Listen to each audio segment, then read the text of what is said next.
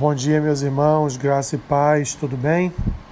Vamos para mais um episódio do nosso Café com Bíblia de todas as manhãs.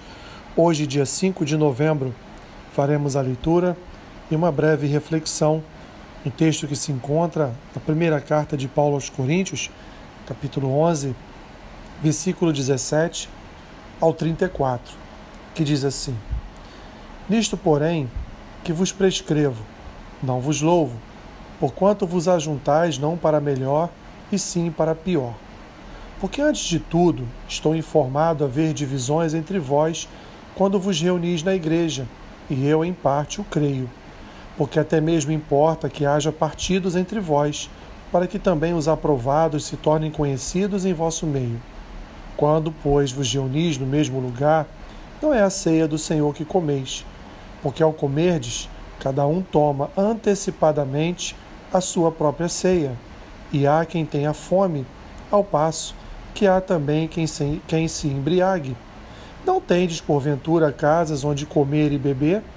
Ou menosprezais a igreja de Deus e envergonhais os que nada têm? Que vos direi? Louvar-vos-ei? Nisto certamente não vos louvo.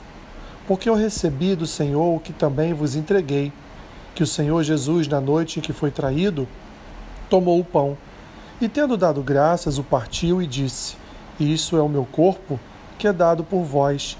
Fazei isto em memória de mim. Por semelhante modo, depois de haver ceado, tomou também o cálice, dizendo: Este cálice é a nova aliança no meu sangue. Fazei isto todas as vezes que o beberdes, em memória de mim. Porque todas as vezes que comerdes deste pão e beberdes o cálice, anunciais a morte do Senhor até que ele venha. Por isso, aquele que comer o pão ou beber o cálice do Senhor indignamente será réu do corpo e do sangue do Senhor. Examine-se, pois, o homem a si mesmo, e assim coma do pão e beba do cálice. Pois quem come e bebe sem discernir o corpo, come e bebe juízo para si. Eis a razão, porque há entre vós muitos fracos e doentes, e não poucos que dormem. Porque, se nos julgássemos a nós mesmos, não seríamos julgados. Mas, quando julgados, somos disciplinados pelo Senhor, para não sermos condenados com o mundo. Assim, pois, irmãos meus, quando vos reunis para comer, esperai uns pelos outros. Se alguém tem fome, coma em casa, a fim de não vos reunirdes para juízo. Quanto às demais coisas, eu as ordenarei quando for ter convosco. Texto um pouquinho extenso, meus irmãos, nesta manhã, mas importante para entendermos alguns aspectos da Santa Ceia. Em primeiro lugar, a igreja em Corinto, ela festejava, ela tinha uma festa e que juntamente com esta festa era celebrada a Santa Ceia. Ocorre que muitos irmãos não aguardavam a chegada de outros irmãos para participarem desta comunhão. Então, de forma antecipada, eles tomavam a ceia, ou seja, não havia não havia uma administração da Santa Ceia de forma ordeira, de forma coordenada, de forma que viesse de fato a refletir a comunhão do corpo. Paulo então chama a atenção dos coríntios para estes episódios tristes na igreja.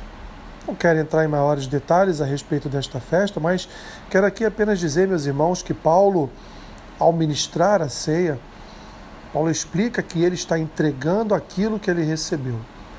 E o que ele recebeu? Aquilo mesmo que o Senhor Jesus disse quando ministrou a Santa Ceia, conforme descrito é, em Mateus, em Mateus, conforme descrito em outros evangelhos. Assim, então, Paulo, a partir do versículo 23, ele ministra a Santa Ceia de forma a lembrar cada ato de Jesus ao também ministrar a Santa Ceia, ao também ministrar sobre seus discípulos a comunhão, esta nova comunhão do corpo, esta nova aliança no seu sangue.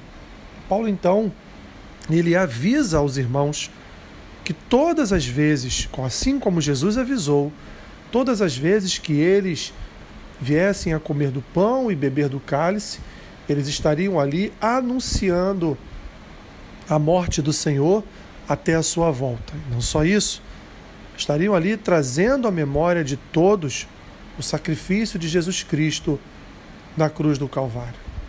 Assim, Paulo continua falando a respeito de algumas características da Santa Ceia, e a partir do versículo 27 ele fala da indignidade daqueles que participam de forma indigna da Santa Ceia. Paulo ele pede aos irmãos que façam um exame de um exame de autorreflexão, um exame de consciência, de refletirem a respeito de suas vidas como se estivessem diante de um espelho e pudessem ali então verificar no seu coração ou nas suas ações se eles poderiam de fato, antes de um arrependimento genuíno, estar diante da mesa do Senhor e sentar-se à mesa do Senhor.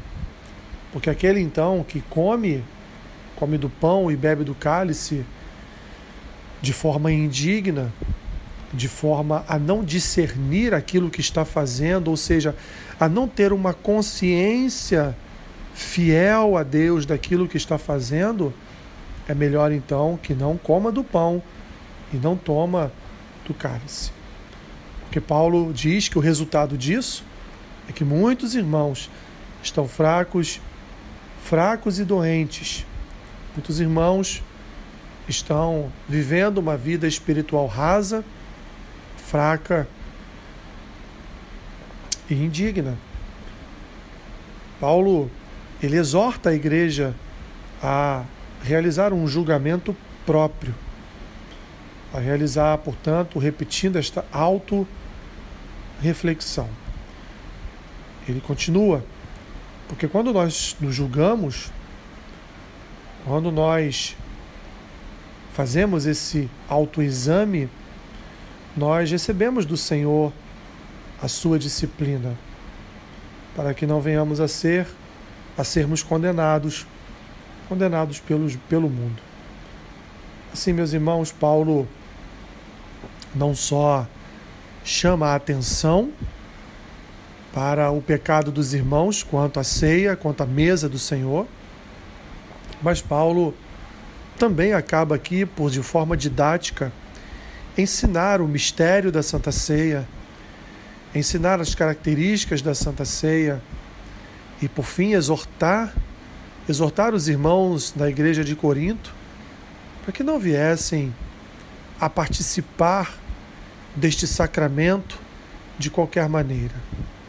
Da mesma forma, meus irmãos, da mesma forma, assim como Paulo ensinou os irmãos em Corinto, ele também nos ensina Via de regra, sempre lemos esse texto, esse texto na ministração da Santa Ceia, pois é um texto didático, é um texto, portanto, que, que traz ao nosso coração essa avaliação tão necessária para sentarmos à mesa com nosso Senhor e Salvador Jesus Cristo. Senhor, que não só a tua palavra, mas o teu espírito nos leve à consciência da importância, Senhor, de sentarmos à mesa com teu filho. Ajuda-nos, ó Pai. Ajuda-nos a comermos do pão e tomarmos do cálice de forma digna, para que não venhamos a perecer espiritualmente neste mundo. Abençoe o dia do meu irmão, da minha irmã Seja com eles, Senhor, suprindo cada uma das suas necessidades em Cristo Jesus. Assim eu oro, em nome de Jesus. Amém.